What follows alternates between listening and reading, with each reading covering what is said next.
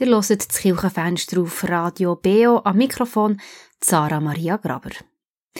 In dieser kommenden Stunde sind wir im Gespräch mit dem Stefan Germann. Vielen, vor allem aus jüngeren Generationen, ist er besser bekannt als Rapper Stego. Unter dem Künstlernamen hat er als Jugendlicher nämlich zahlreiche kirchliche Bühnen gestürmt und hat mit modernen Beats und Raps über sein christliches Glauben philosophiert. Aufgewachsen ist er als Pfarrerssohn. Später ist er selber Leiter geworden in einer Freikirche und im ACTS, das ist eine Jüngerschaftsschule zu tun. Er erzählt uns in diesem Gespräch über die wachsenden Zweifel, die in ihm sind aufgekommen, von seiner geistlichen Reise in den letzten Jahren, wo er sich diesen kritischen theologischen Fragen hat gestellt. Und er erzählt uns am Schluss, was von seinem Glauben und von seinem Gottesbild übrig geblieben ist. Herzlich willkommen, Stefan Germann. Merci vielmals. Ja, ich freue mich, dass du zu Gast bist hier. Ähm, wir werden in dieser Stunde ein bisschen die über dein Leben ausfragen, ein bisschen hinger ähm, oder Künstler Stego schauen. Im ersten Teil würde ich gerne so ein bisschen auf den kleinen Stefan lernen kennen, so wie du aufgewachsen bist, was dich geprägt hat. Du bist äh, als Sohn von einem Pfarrer aufgewachsen. Nachher möchte ich im äh, zweiten Teil so ein bisschen eben den, den Stego kennenlernen, die Künstlerperson, der Rapper, Musiker, ähm, deine Jugendjahre, wo du ja, eine prägende Figur geworden bist ähm, für viele auch Jugendliche, die sich ihrem Glauben irgendwie weiterentwickelt haben, ähm, entwickelt haben. Und im dritten Teil, und für mich wichtigsten Teil, möchte ich ähm, den eben auch den Stefan von heute lernen kennen. Wer bist du heute? Was haben all die Fragen, die du dir gestellt hast, auch in deinem Podcast mit dir gemacht? Was glaubst du und was glaubst du nicht mehr? Ich freue mich wirklich sehr, da ein bisschen ein bisschen dahinter zu schauen. Ja, ich bin auch gespannt. Ein bisschen nervös. Ja, ist gut. Aber ich habe gesagt, du bist aufgewachsen als Pfarrerssohn. Das heisst, der Glaube ist dir mit der Muttermilch weitergegeben worden. Also äh, der christliche Glaube war bei euch äh, täglich Brot gewesen, oder wie muss ich mir das vorstellen? Mhm. Sogar in dem Sinn räumlich, weil mein Vater ist Kishona-Pfarrer und äh, das Arbon ist die Kishona-Kapelle hat oben innen noch die Pfarrwohnung gehabt. Also das sind die ersten fünf Jahre von meinem Leben gewesen, bin ich in dieser Wohnung überhalb, oberhalb von der Kishona-Kapelle gross geworden. Mhm. Äh, zum einen die Muttermilch und zum anderen irgendwie eben, wenn ich heimgekommen bin, bin ich eigentlich fast in die Kille reingelaufen, oder? Ähm, das ist mir sehr vertraut gewesen, das Umfeld. Wenn der Vater Pfarrer ist, dann ist das nochmal stärker wie einfach Sonntag zu predigt. Dann ist eben auch unter der Woche ähm, ein Stück weit das Leben am Tisch, in den Gesprächen und so wie es der Chile geht, geht es schlussendlich auch immer ein bisschen der Familie, oder? Weil man ist ja schlussendlich auch ein bisschen abhängig davon. Wenn es der Chile nicht gut läuft, dann ist der Job vom Vater in Gefahr, oder? Und wenn es der mhm. Chile gut läuft, dann ist auch daheim, sage jetzt mal, eine bessere Stimmung, oder?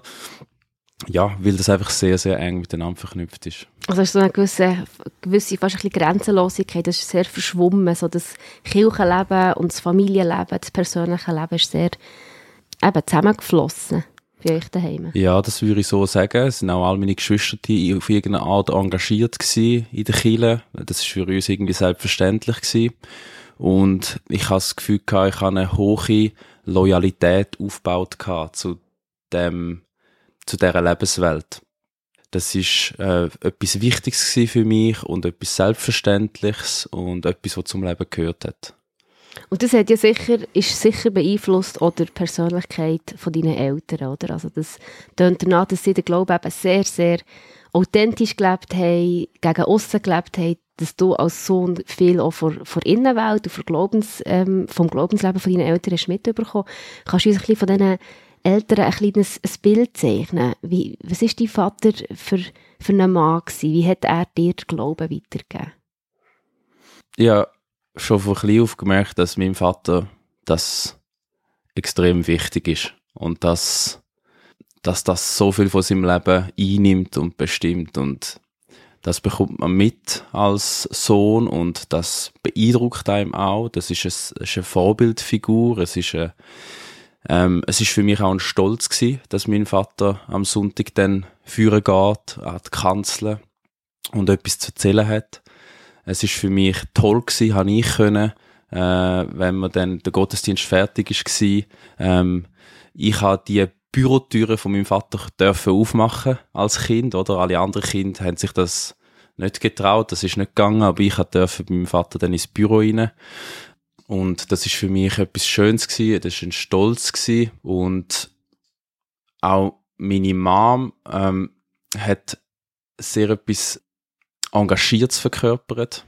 Sie ist stark für die Menschen, sie hat zugelassen äh, für die Menschen. Es sind viele Menschen dann auch zu meiner Mom heimgekommen, reden, Gespräche führen. Ich glaube, wir sind auch eine Familie gewesen, die viel diskutiert haben. Also wenn am Sonntag der Gottesdienst fertig war, dann sind wir heim und dann ist am Tisch nicht irgendwie das Thema Sport gewesen, sondern was ist jetzt heute im Gottesdienst gelaufen? Was hat das mit uns gemacht? Ähm, was ist vorgefallen? Wie gehen wir mit dem um? Mir hat schon früh viel über äh, das Gemeindeleben, über den Glauben, über Themen diskutiert. Und das ist mir sicher auch so mitgegeben worden. Und nachher ist eben der Stego entstanden. Mhm. Wie ist der Stego entstanden? Mein Engagement in der, in der Kirche, als ich jung war, ist auch sehr schnell in die Musik hineingegangen. Also ich habe Schlagzeug gespielt in der, in der äh, Kirchenmusik. Ähm, habe auch das interessant gefunden. Wir haben ein sehr kreatives Umfeld in unserer Gemeinde gehabt, wo man sich auch getraut hat, Lieder zu schreiben oder Aufnahmen zu machen. Und das habe ich von klein auf mitbekommen. Und habe dort auch meinen Beitrag, wie ich halt war, schon von klein auf irgendwie. Man engagiert sich, man, versucht etwas voranzutreiben, man versucht der Gemeinde zu dienen. Mag ich mich erinnern, ich glaube, ja, mit irgendwie 12, 13 oder so, meinen ersten äh, Worship-Song dann präsentiert äh, in, in der Gemeinde und wir haben dann den gespielt und ähm, ich glaube, dort habe ich schon früh auf irgendwie das Selbstvertrauen auch gefasst, mein, meine eigenen Lieder zu schreiben. Vom Musikstil her hat es dann noch ein paar Wege und Umwege gebraucht, bis ich dann wirklich so beim Rap gelandet bin und das Gefühl hatte, mal, das ist ein, ein Musikstil richtig, wo ich, wo ich toll finde und wo ich mich gerne ausdrücke damit. Und dann hat es einfach mal so ein bisschen angefangen, wie das halt so bei, halt so anfängt. Äh, baut man sich mal so etwas auf, wo man dann kann mal eine Aufnahme machen kann, dann sucht man sich Kollegen, die einem dabei helfen und dann ähm, habe ich glaube im Zimmer, wo mein Bruder früher noch gewohnt hat, der ist dann ausgezogen, habe ich dort ein bisschen Platz gefunden, um ein paar Matratzen zusammenkleben und, und irgendwie so trümmelig ein Mikrofon mit ein paar Gerätchen zusammenzuschliessen und dann mal äh, auf Papier irgendwie einen 16er her zu äh, äh, fremseln ähm, und dann so mal erste Versuche zu machen. Ähm, und dann ist es so wie gewesen, das ist so ein bisschen wie der Kickstarter gewesen, habe ich ein Lied geschrieben zum Thema Abtreibung. Und wir haben dann auch ein Video zu dem gedreht. Das hat «Dies Fleisch und Blut» geheissen. Und ähm, das hat eine extreme Resonanz bewirkt. Extrem viele Türen sind diesbezüglich aufgegangen. Es haben uns Leute angeschrieben. Ähm, ähm, es sind Stories zu uns gekommen. Ähm, es hat auch für Furore gesorgt. Da bin ich schon im Gimmer gewesen. Ähm, das ist natürlich ein emotionales Thema, wo jetzt auch für Kontroversen gesorgt hat. Und ich glaube, meine Erfahrung damit war, ey, wow, da, da läuft etwas. Also, da kannst du so ein Lied schreiben und, äh, ja, da, da, da, da, da, da, da wird das Leben mal spannend, oder? Da, mhm. da passieren Sachen. Und ich glaube, das hat mich extrem ermutigt, zum einfach zu sagen, ja, das ist cool. Da mache ich weiter. Ähm, da, das da, hast du gut erlebt. Also auch die Kontroversen, die du ausgelöst hast, die Reaktionen, das ist für dich spannend gewesen? Also, sage jetzt mal, eher die äh, kritischen Feedbacks sind natürlich schon hart für mich. Ähm, weil ich es natürlich den Menschen grundsätzlich recht machen Ich bin so ein bisschen ein People-Pleaser und ähm, das ist für mich nicht einfach gewesen. Ich glaube, mir ist es immer wichtig gewesen, verstanden zu werden und etwas können gut zu vermitteln, so dass es wirklich auch richtig verstanden wird.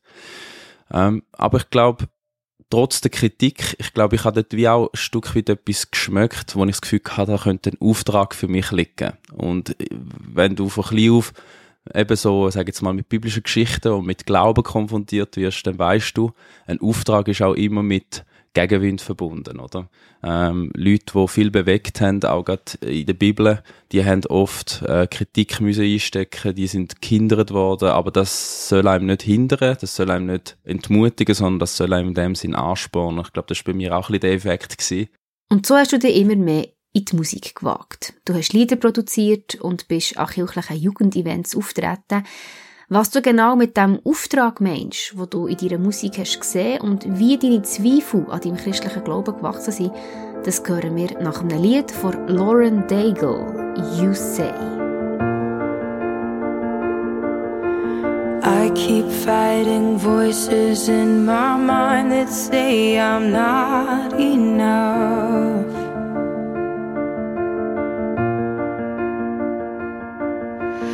Every single lie that tells me I will never measure up.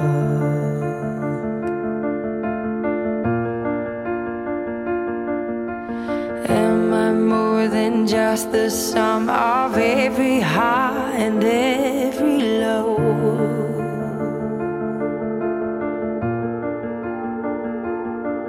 Remind me once again just who I am because I need to know.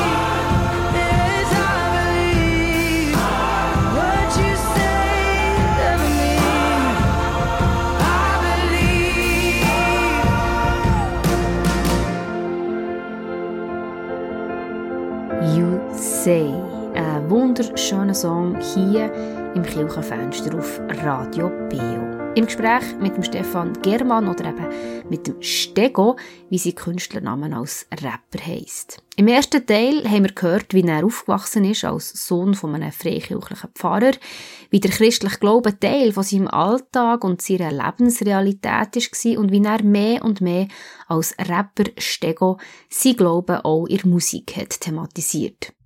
Er hat erwähnt, dass nach dem ersten Erfolg der Gedanke ist aufgekommen, dass sein Engagement in der Kirche wie ein Auftrag, wie eine göttliche Berufung könnte sein. ja, ich glaube, am Anfang, als ich angefangen habe, war es ein spielerischer Zugang so einfach sich mal so ein bisschen mit dieser Musik ausprobieren, verschiedene, äh, verschiedene Arten, Beats ausprobieren, was passt zu mir. Und irgendwann ist es wirklich ein inhaltlicher Auftrag geworden. Also mit dem Rap kann man ja extrem viel Text transportieren, anders wie jetzt vielleicht beim Pop. Man hat viel mehr Zeit. Äh, meine Vorbilder sind immer Rapper gewesen, die Geschichten erzählt haben, die ihre eigene Geschichte erzählt haben.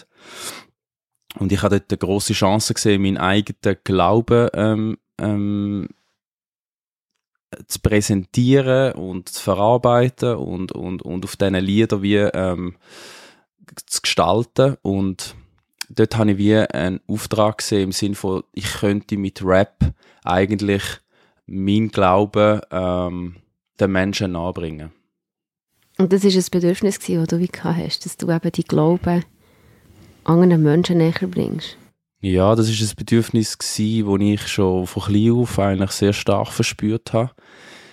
Mich haben immer so die Missionarsgeschichten extrem fasziniert. Auch Missionarsbücher. Ich hatte früher angefangen, so Missionsgeschichten zu lesen. Von Missionaren, die in der Gegenwart Reisen gemacht haben, Sachen erlebt haben, so Missionseinsätze gemacht haben. Das hat mich einfach von klein auf fasziniert. Ich habe gedacht, das ist so die Königsdisziplin, wenn es um den Glauben geht. Das ist das Wichtigste, wenn es um den Glauben geht.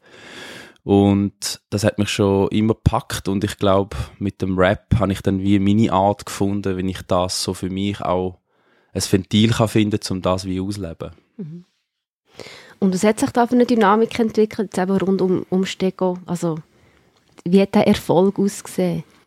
Ich habe das Gefühl gehabt, ich bin jetzt so ein junger, ungestümer Typ, wo sehr, aber sehr verlässlich ist. Also, wenn mir jemand, ich hatte dann äh, ziemlich schnell mal irgendwie eine Webseite gehabt oder äh, bin, habe das Gefühl ich bin zugänglich gewesen und bin auch erreichbar gewesen. Ich habe, ich habe sehr viele Anfragen bekommen. Leute, die mich eingeladen haben, äh, vor allem an Jugendgottesdienst, und gesagt, jetzt haben wir einen Rapper, wo wir unseren Jungen können zumuten können. Und äh, nichts Besseres als das. Der Jugendgottesdienst sucht äh, auch so äh, Programmpunkte, wo die Jungen Freude dran haben, Vorbildpersönlichkeiten, äh, wo sie inspirieren. Und ich bin irgendwie so wie in die Bresche gesprungen, gestanden und ich, durch das, dass ich gerade von Anfang an sehr verlässlich war, hat sich das auch umgesprochen. Ich bin oft mehrmals an die gleichen Anlässe eingeladen worden. Ja, und das sind bis zu 50, 60, 70 Konzerte im Jahr gewesen, wo ich manchmal allein, manchmal mit einem DJ, manchmal mit einer ganzen Band in dem Sinn gemacht habe. Dort habe ich äh, eben sehr viel dann auch gesehen in der Schweiz, in der kirchlichen Szene in der Schweiz, ähm, vor allem im freikirchlichen Rahmen, bin aber auch ähm, manchmal in reformierten Kontexten oder in katholischen, ähm, aber vor allem ähm, in freikirchlichen Kontexten bin ich weit herumgekommen und bin zu Baden auch engagiert gewesen. Ich bin dort zu Baden daheim gewesen, auch in dieser Zeit äh, engagiert gewesen in einer Freikirche, auch im Leitungsteam. Und wo ich dann mein Studium, ich habe ein Studium gemacht als Sozialarbeiter, wenn ich das abgeschlossen habe, habe ich das Gefühl gehabt, jetzt ähm, wäre es an der Zeit, ähm, ein, wie ein, irgendwie habe ich miteinander gesehen, einen Schritt weiterzukommen. Auch als Person, als Gläubige und auch als, ja, ich sage jetzt mal in dem Sinn Missionar, oder?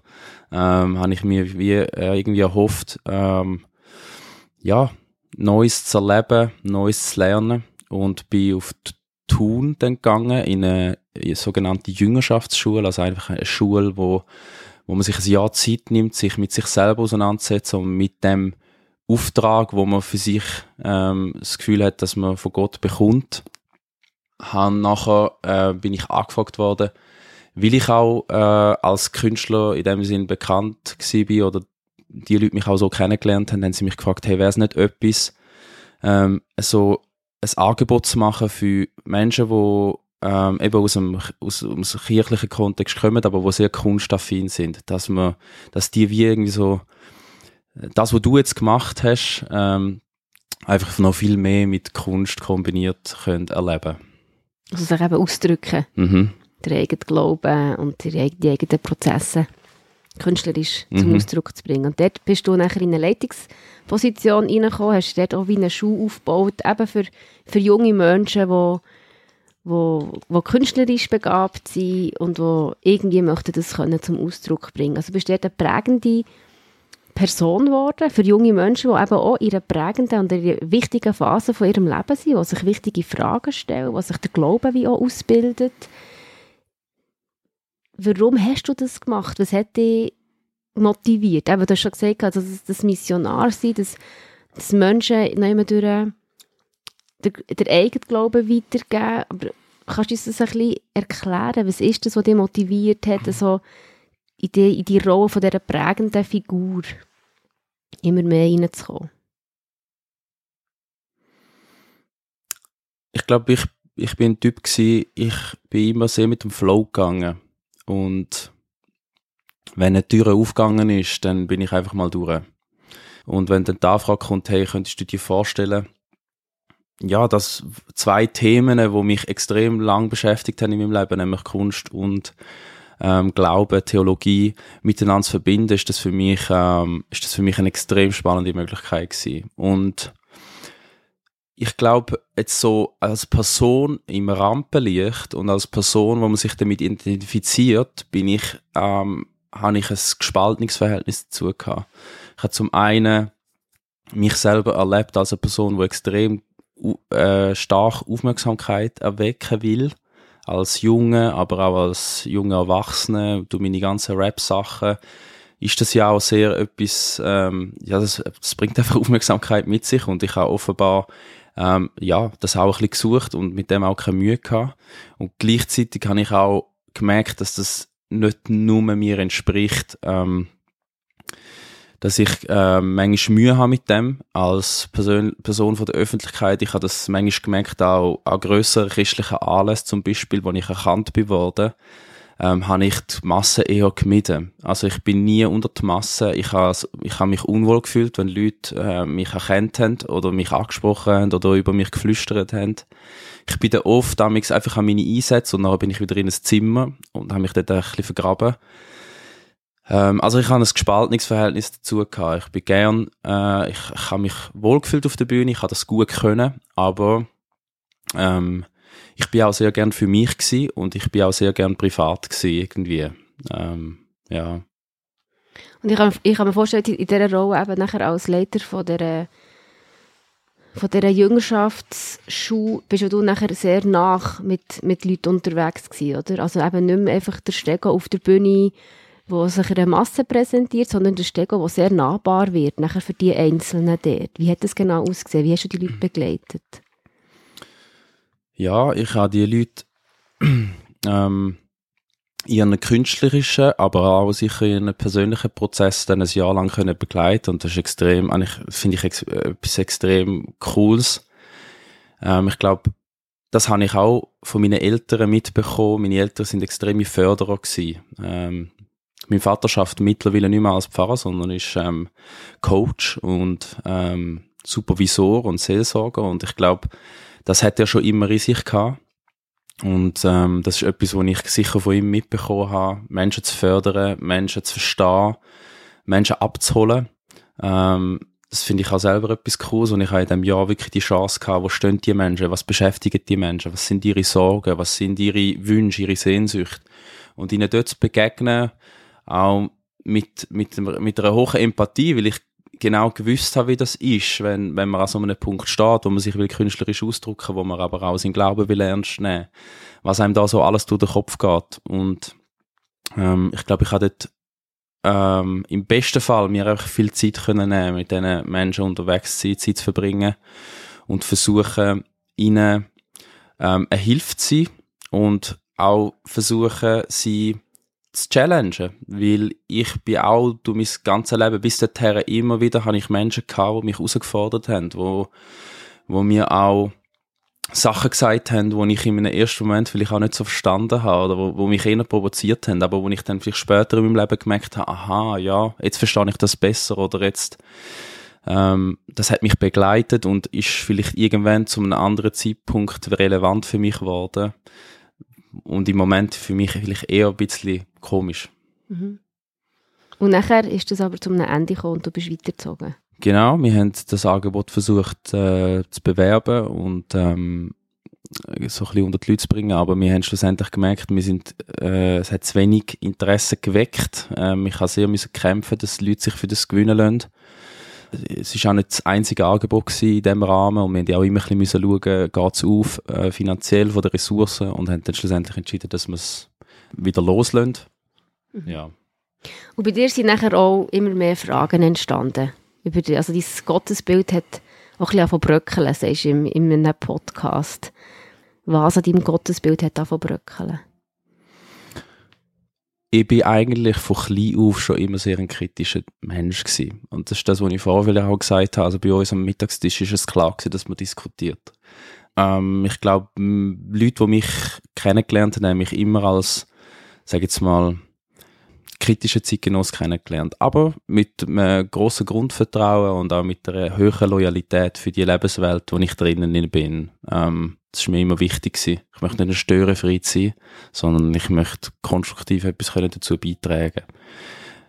Ich habe einfach im Laufe von meinem Leben gemerkt, dass ähm, ja, dass viele Sachen, die ich vielleicht in meinem Kopf hatte, sich mit der Zeit verändert haben. Wo ich gemerkt habe, ich habe das vielleicht früher noch so gesehen, jetzt habe ich viele Begegnungen oder auch Erfahrungen und Sachen fangen sich an zu verändern. Das Bild von der Welt fängt sich an zu verändern, auch von mir. Und ich glaube, die Sachen haben sich schon angehäuft, tendenziell. Ich mag mich erinnern, ich bin mal an einem Wochenende gewesen, ähm, auch im Rahmen von einer weiß es nicht, äh, von der Schule, wo, wo, ich, wo ich gemacht habe, haben wir irgendwo ein Wochenende gehabt und ich habe dort noch Gachon gespielt im, im, ähm, im, im Lobpreisteam. Und dann haben wir Gebetszeit noch gehabt, vor, bevor wir ähm, den Einsatz hatten. Und da hat jemand, das ist gerade wirklich so in einer Zeit gewesen, wo ich den Kopf voll mit Fragen hatte. Und die Person hat mich nicht kennt. Und sie hat zu mir, sie hat im Gebet, hat sie zu mir geredet, oder hat, ich weiß nicht, ob es vorher oder nachher war, und hat gesagt, ich sehe über die ganzen Haufen Fragezeichen. Und ich glaube, Gott will die Fragen dir beantworten. Und das ist eine Zeit gewesen, wo ich eher jetzt nicht so empfänglich war für diese Art Zusprüche. Mhm. Das hat mich extrem beeindruckt, dass ich also gedacht, hey, habe ich so ein Fragen ins Gesicht?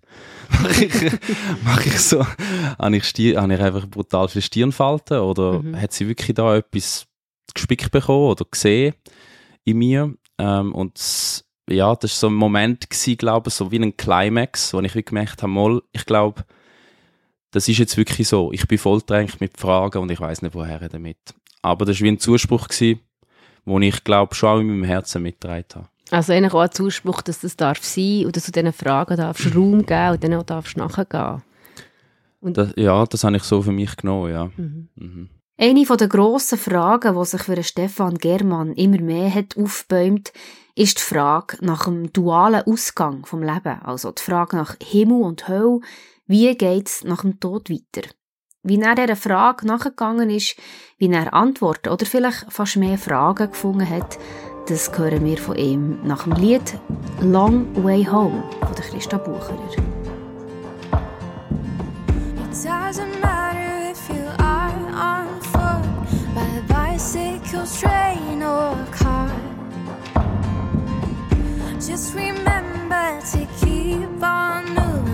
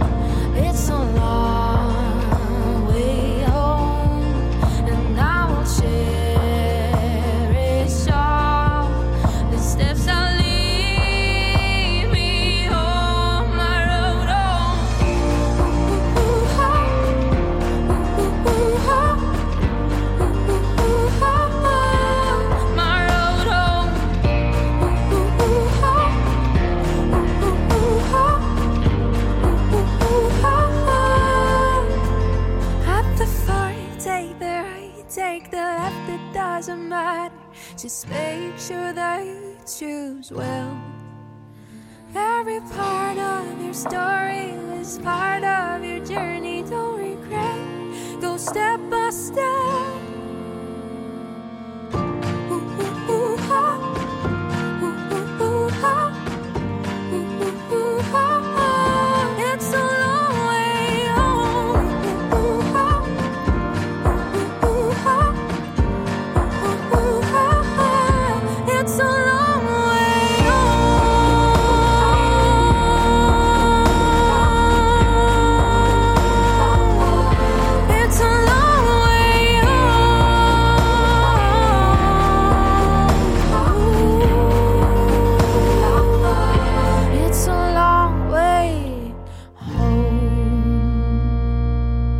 Das ist das Kirchenfenster auf Radio Beo im Gespräch mit dem Stefan Germann. Ja, im letzten Teil von dem Gespräch haben wir gehört, wie er als Pfarrersohn und als Rapper Stego mit christlichen Themen auf vielen kirchlichen Bühnen gestanden ist. Gleichzeitig haben sich ihm aber immer mehr Fragen und Zweifel an seinem Glauben aufgebäumt. Es sind mehrere Themen gewesen, die sich parallel auch aufgebäumt haben, aber ich, ich könnte jetzt in meiner Geschichte auf ein Thema sicher ein bisschen konzentrieren und das ist für mich so der duale Ausgang von der Menschheit gewesen. Das ist etwas, was mich schon von klein auf extrem beschäftigt hat und wo mir auch so ein bisschen so vermittelt ist worden. Ähm, wir haben jetzt hier eine Lebzeit und wenn wir sterben, dann kommen wir von Gott und je nachdem, ähm, eben, ob wir in unserem Leben die richtigen Entscheidungen getroffen haben oder das Richtige gemacht haben, werden wir nachher an einen guten Ort kommen oder an einen schlechten. Und so ist mir das ein bisschen vermittelt worden. Ähm, natürlich auf unterschiedliche Art und Weise, mit unterschiedlichen Bildern, aber ich glaube, das hat sich bei mir schon sehr stark eingeprägt. Kombiniert mit meinem missionarischen Antrieb, oder, wo ich schon vorher erzählt habe, das ist mir wichtig gewesen. Ich glaube, für mich ist, ich habe realisiert, das Wichtigste ist, dass die Menschen nach ihrem Tod an einen guten Ort kommen. Alles andere auf dieser Welt ist jetzt nicht so mega entscheidend, wie gut dass es uns geht oder äh, all die anderen Fragen, ob wir jetzt im Sonntag äh, im Kirchenkaffee den Zopf haben oder das Brot, sondern wir müssen schauen, dass, äh, dass es mit dieser Menschheit nicht der Bach abgeht, oder? Und ich habe das extrem ernst genommen. Und ich glaube, dort äh, haben sich mir zunehmend einfach Fragen gestellt. Ist das, äh, wie, wie denkt sich das Gott? Was hat sich da Gott überlegt? Wieso hat er die Welt gestartet, wenn das so ein unglaublich schlimmes Ende nimmt für viele? Ich habe viele Menschen kennengelernt und ich gemerkt habe, die würden gern glauben, aber die können nicht glauben. Oder ich habe viel Gesch mir Geschichten vergegenwärtigt und ich gedacht habe, die Menschen sind für mich nicht verloren die, die Menschen haben das nicht verdient, ähm, dass sie eine Ewigkeit lang müssten leiden. Und ich habe einfach dort immer mehr ähm, Fragen gehabt und, und, und mich hinterfragt. Und ich habe auch das Gespräch gesucht mit Leuten. Und ich habe gemerkt, dass das macht mich nicht mehr zufrieden. Ich will da tiefer graben und Mhm. mehr andere Antworten finden. Und du hast diesen Fragen ja dann wie auch ein Format gegeben. Du hast das eigentlich auch wieder wie öffentlich gemacht, zugänglich gemacht für andere Menschen. Du hast mit dem Dino zusammen, ist ein Freund von dir, hast du einen Podcast gestartet, wo du eben genau diesen Fragen auf den Grund gegangen bist, wo du das Gespräch gesucht hast mit Menschen aus unterschiedlichen Religionen, eben mit Theologen und so, und, die, und diesen Fragen auf den Grund gegangen bist. Was hat der Podcast mit dir gemacht? Also hast du dort dann, sind deine Fragen beantwortet worden? Sind, sind noch mehr Fragen entstanden? die Podcast-Reise ist für mich ein Ausdruck gewesen, auch von meiner persönlichen Reise. Ich glaube, in meinem persönlichen Leben habe ich ähm, vielleicht auch gerade an dem Ort, wo ich dann nicht mehr irgendwo engagiert war und auch nicht mehr Teil war von einer Kirche und keine Verantwortung mehr hatte als in dem Sinn Gläubige, wo ich das Gefühl hatte, bin ich irgendjemandem Rechenschaft schuldig, dass ich irgendein Papier unterzeichnet habe oder so. Ich glaube, in dem Moment habe ich gemerkt, jetzt kann ich mir das erste Mal in meinem Leben die Freiheit geben, laut für mich zu denken, ohne dass ich das Gefühl habe, jemand schränkt mich ein. Ich darf alles zulassen, was in mir raufkommt und ich darf mir Leute suchen, die das mit mir besprechen, ohne dass ich das Gefühl habe, ich verliere einen Job oder ähm, ich bekomme ein Telefon oder Leute machen sich Sorgen. Also, ähm, genau. Und ich glaube, das hat bei mir auch wirklich, äh, sag jetzt mal, ein Fass zum ein überlaufen gebracht, weil ich gemerkt habe, ich kann endlich mal vielleicht ein bisschen schnaufen Ein auf bisschen eine Art. Genau, wo Mhm. ich bis jetzt mir, mich eher ein bisschen zurückgenommen habe. Und ja, dann hat, ist das losgegangen, oder? Dann kauft man sich da mal ein paar Bücher, dann lernt man mal ein paar Leute kennen, dann lädt man sie mal zum Podcast ein und merkt, ah, die kommen ja alle, die finden das ja alle super, oder? Ähm, und ähm, ich glaube, Podcasts sind für mich oft so, ich habe dann, sage jetzt mal, in dem Prozess oft so, äh, ist mir irgendwie ein Autor begegnet oder ist mir eine Idee begegnet, die ich extrem spannend gefunden habe und mit dem Podcast ist das für mich wie eine Möglichkeit gewesen, das festzuhalten. Einerseits für mich, aber andererseits auch für andere, die das ja auch könnte interessieren. Und ich habe das extrem genossen, die Gespräche, die Reise, die Entdeckungsreise. Ähm, und ich habe gemerkt, es ist ein Bedürfnis, einen Raum zu haben, wo man einfach mal Fragen stellen darf, ohne dass die Antwort schon klar ist oder ohne dass die Antwort ähm, verteidigt muss werden, weil es um viel geht, sondern es ist einfach für viele Leute hilfreich gewesen, einfach einen Raum zu haben, wo man merkt, da darf man fragen und da ist man mit Fragen, da werden Fragen ernst genommen und da versucht man Fragen möglichst ähm, differenziert zu beantworten. Und es darf am Schluss auch eine Frage übrig bleiben, ohne eine Antwort. Ja, das ist mir manchmal ein bisschen als Vorwurf auch begegnet, oder? So, ja, aber ihr immer nur Fragen, Fragen, Fragen, Fragen. Äh, wir sollten doch nicht einfach nur immer alles hinterfragen. Für mich ist es jetzt weniger so, jetzt ein ständiges Hinterfragen gewesen, sondern für mich ist es ja auch schlussendlich einfach ähm, eine Suche nach alternativen Antworten gewesen, wie die, die ich bis jetzt immer in meinem Herzen habe, oder? Also für mich ist es jetzt weniger so der Spaß gewesen, alles zu hinterfragen, sondern ich habe schon auch die Sehnsucht gehabt, einfach auch andere Antworten zu finden. Es scheint auch eine inspirierende Zeit zu sein für dich als Künstler, Stego, weil äh, das Album entstanden ist, oder? Es heisst November, ist im 2021, hast du es rausgebracht. Und ich würde einfach dort gerne so ein bisschen reinhören und reintauchen, wo du auch dort wieder die, deine persönlichen Prozesse eigentlich verarbeitest und, und zugänglich machst. Das eine Lied heisst Rollercoaster und ähm, dort hören wir heute in einen, in Teil weiss, es ist nicht mehr so wie früher. Es ist nicht mehr so wie früher. Nicht mehr so wie früher. Brüder, für mich ist das nicht schlimm. Bis ich ankomme, gang ich mit dem Wind. Ich lasse nicht alles gehen. Muss weiterziehen. Baby, muss nicht zweifeln. Es ist gut, es ist gut. Lass nicht alles gehen. Kann auch nicht bleiben. Noch nicht gefunden, was ich suche. Es ist gut, es ist gut. Du sagst dort, ich, ich lasse nicht alles gehen, ich muss weiterziehen, Baby, du musst nicht zweifeln, es ist gut, es ist gut. Also machst, du musst dich wie selber auch beruhigen, oder in, in deinem Zweifeln, in deinem Fragen stellen. So. Ja, ich kann es vielleicht so sagen. Mein ganzes Leben lang hatte ich eine extrem starke Identifikation mit, der, mit einem Weltbild, mit einer Gruppe, mit einem Auftrag. Und ich würde sagen, ich habe das durch meinen Werdegang auch ein bisschen verloren.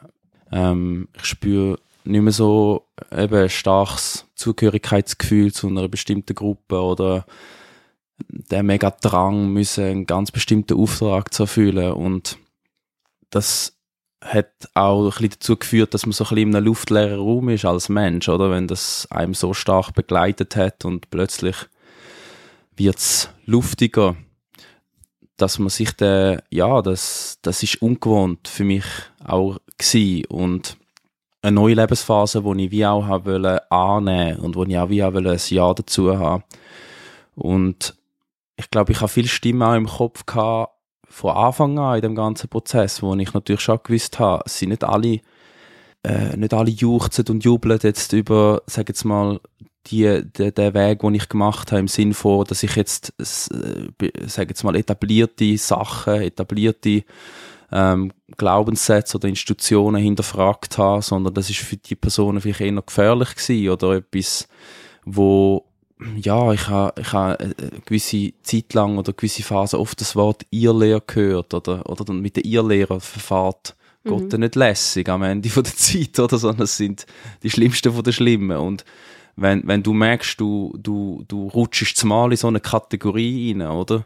Oder könntest am Rand von so einer Kategorie hocken, das, das, das sind extrem starke Stimmen, die im Kopf hinein sind, wo, wo, wo man auch wie merkt, man braucht eine gewisse innere Stärke, um sich selber auch ähm, eingestehen, dass, dass es ein guter Punkt ist, wo man im Leben ist, dass es ein wichtiger Punkt ist und dass das alles, was jetzt ist, darf sein und dass es einen Wert hat. Und ich glaube, das Lied drückt das ein bisschen aus, eben mit auch das, was du gesagt hast, mit dem sich selber auch beruhigen oder auch besänftigen oder bestätigen. Ähm, Und gleichzeitig sprichst du dir auch zu, du musst nicht zweifeln. Also du bremsest dich ja auch in dem Fragen stellen und im Zweifeln selber. Ja, das ist für mich äh, der Satz, den ich dort in dem Refrain sage, der spricht jener zu jemandem. Weil oft sind halt Leute zu mir gekommen, ich habe gemerkt, ich muss die Unsicherheit von Leuten auffangen über mein, eigen, über mein eigenes Dasein, wo ich selber gar nicht über mich hatte.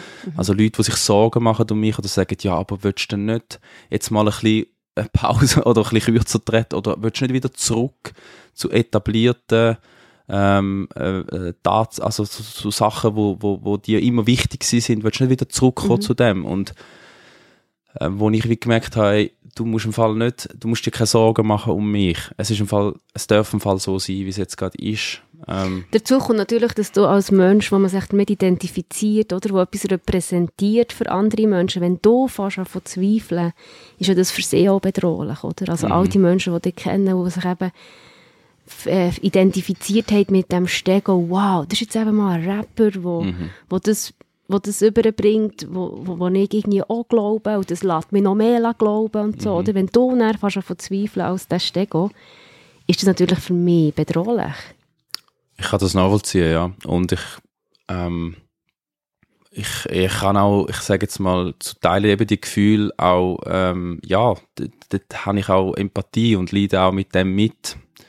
Habe auch immer das Gefühl gehabt, dass es zumutbar ist, so einfach als Person. Ich habe mich da, ich habe das Gefühl gehabt, wenn ich authentisch bin, tue ich allen einen Gefallen. So. Ja. Das eine Lied heisst Renn. Und das ist ziemlich ein rebellisches Lied, würde ich sagen. Da drinnen sagst du sogar, ich bin ein Wolf und kein Lamm. Wir hören auch dort noch rein.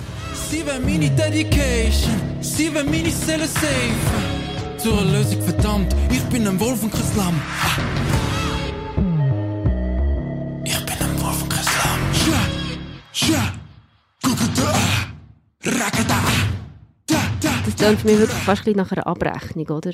Du redest dort auch von sie, also von, von so einer Menschengruppe, wo, wo etwas von dir verlangt und du sagst, nein, ich bin, da, ich bin ein Wolf, ich bin kein Lamm, ich bin nichts, was dir erwartet. Das so ein bisschen, mit was brichst du dort, von was, von was löst du dich mit diesem Lied? Das Lied hat unterschiedliche Dimensionen und ich kann es auf unterschiedliche Arten hören in meinem Herz. Und ich glaube, es klingen in mir auch unterschiedliche Emotionen an, wenn ich das Lied für mich selber los oder perform oder auch, wo ich es geschrieben habe. Dass man das als Abrechnung und als Brechen versteht, kann ich verstehen. Ähm, es hat sicher einen Geschmack von dem und es ist für mich sicher auch, sag jetzt mal, fast so ein bisschen ein fast so, ein- es hat fast ein bisschen etwas Rituelles, äh, wenn man das Video schaut, ich bin am Schluss im Wald und bin mit einem Feuer und so, also ähm, ich glaube, ich löse mich mit dem Lied auch rituell von ähm, Stimmen in meinem Kopf drinnen, wo mir, wo extrem präsent und stark äh, in meinem Leben gsi sind, wo mir gesagt haben, was richtig und was falsch ist, wie ich mich zu verhalten habe, ähm, wie es mit mir aussieht.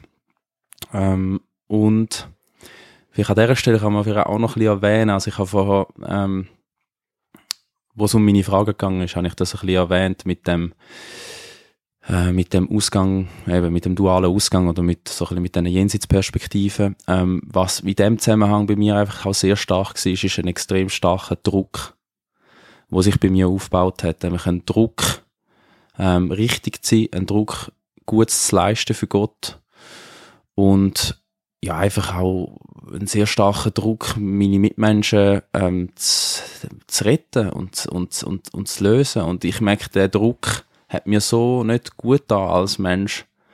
Und das ist auch eine Wut, die sich in mir aufgebaut hat, wo ich gemerkt habe, wie hat man mir das können zumuten, auch als junger Bub, mich mit so, so einem Bild von, von der Welt zu konfrontieren und mich in eine Situation zu bringen, wo ich, äh, wo ich darunter leide, als gläubiger Mensch, unter meinem eigenen Glauben leide, weil er mich fast kaputt macht.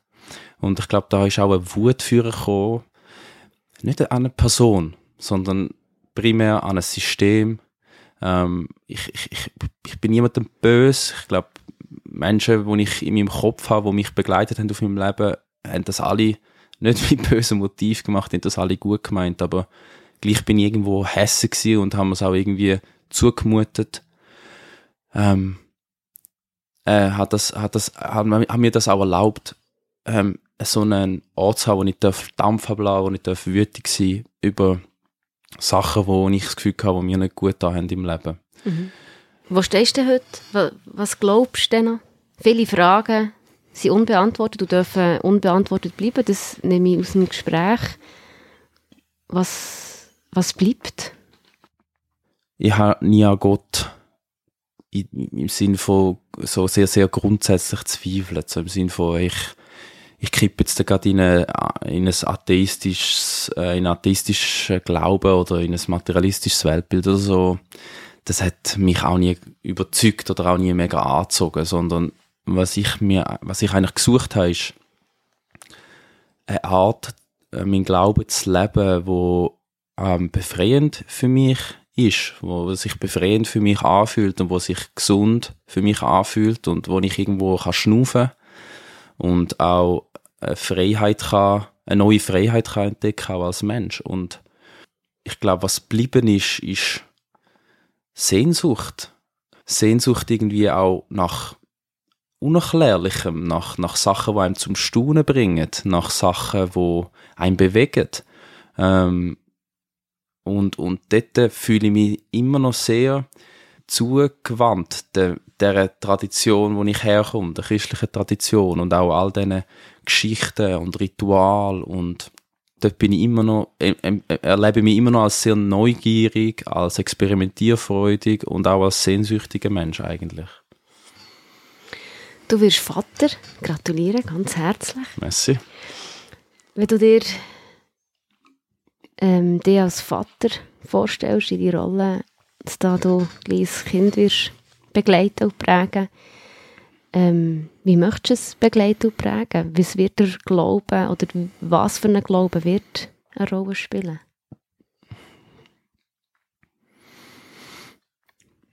zwei Sachen, die mir vielleicht wichtig sind. Ich glaube, mir ist es wichtig, dass mein Kind immer weiß, dass es egal wie sich im Leben wird entwickeln und welche Interessen das wird entwickeln und wenn es jetzt zum Beispiel auch mit religiösen Themen einfach nicht so viel kann anfangen, dass es bedingungslos geliebt ist. Und das Zweite, was ich mir für mich wünsche, ist, dass wenn mein Kind sich verändert und vielleicht Sachen ganz anders anfängt zu sehen, wie ich sie sehe, dass ich offen bleibe und dass ich ähm, einen offenen Geist behalte und lernbereit bin und lernwillig bleibe. Ähm, ja, einfach die Realität von meinem Kind, wie sie es gespürt und sieht und erlebt und erfahrt, ernst zu nehmen und, und, und anzunehmen. Merci vielmals. Bist du gekommen? Stego? Stefan, wie sage ich dir jetzt? Stego oder Stefan? Ich stelle mich seit einem Zeitchen als Stefan vor, genau. Okay, Stefan, danke vielmals fürs Kommen Gerne. und alles Gute. Merci für dein Gewunder, ja, hat mich gerührt. Das war das Kirchenfenster auf Radio Beo. Wenn das Gottesbild bröckelt. Das ist der Titel von dieser Sendung über Stefan Germann oder eben über einen Rapper Stego, der uns authentisch und persönlich hat erzählt von seinen Glaubensfragen, von seinen Zweifeln und seiner geistlichen Reise auf der Suche nach theologischen Antworten. Falls ihr, liebe Zuhörerinnen und Zuhörer, erst gerade habt eingeschaltet oder die ganze Sendung nochmal möchtet nachhören, dann findet ihr die unter kibeo.ch. Am Sonntagmorgen am 9 Uhr hört ihr hier auf Radio Beo einen Gottesdienst aus der reformierten Kirche Uetendorf mit einer Predigt von Nicole Schulz-Schibler. Und am nächsten Dienstag dann wieder ab der Nacht das Kirchenstübli mit Nachrichten und Beiträgen rund um die Kirchen in der Region und ab der 9. dann wieder die Hintergrundsendung Kirchenfenster mit der Frage dann, was macht die Kirche mit ihrem Geld? Ich wünsche euch einen wunderschönen Abend. Am Mikrofon Sarah Maria Graber.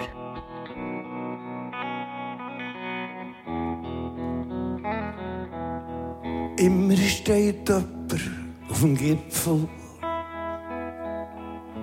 Gang ist jemand unten im Tal. Manche ist zufrieden mit einem Zipfel. Manche will alles Glück aufs Mal. Und ob es Glück morgen erwartet, für das hat niemand einen Beweis. Es gab ein Fettgefühl, wird behauptet. Wer ist schon zurück aus dem Paradies? Meine Freunde im Gefängnis, sie fragen mich, ob ich schon muss Freiheit sein. Und ganz geheimnisvoll antworten ich. Können die Vögel frei vor schwerer Kraft sein? Und wenn man schaut, ins stille Wasser, zählt man die Wolken, gespielt drin. Und was noch oben ist, das ist unten. Und alles überkommt sie sehen.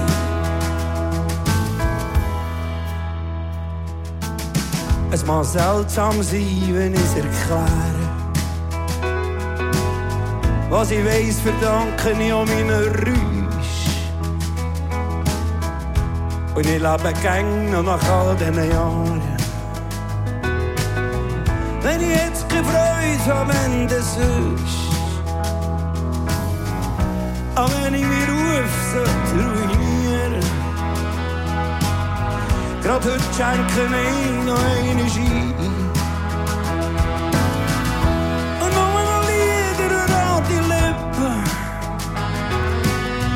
Sollen meine besten Freunde sein. Und wenn man schaut, ins stille Wasser, sieht man den Himmel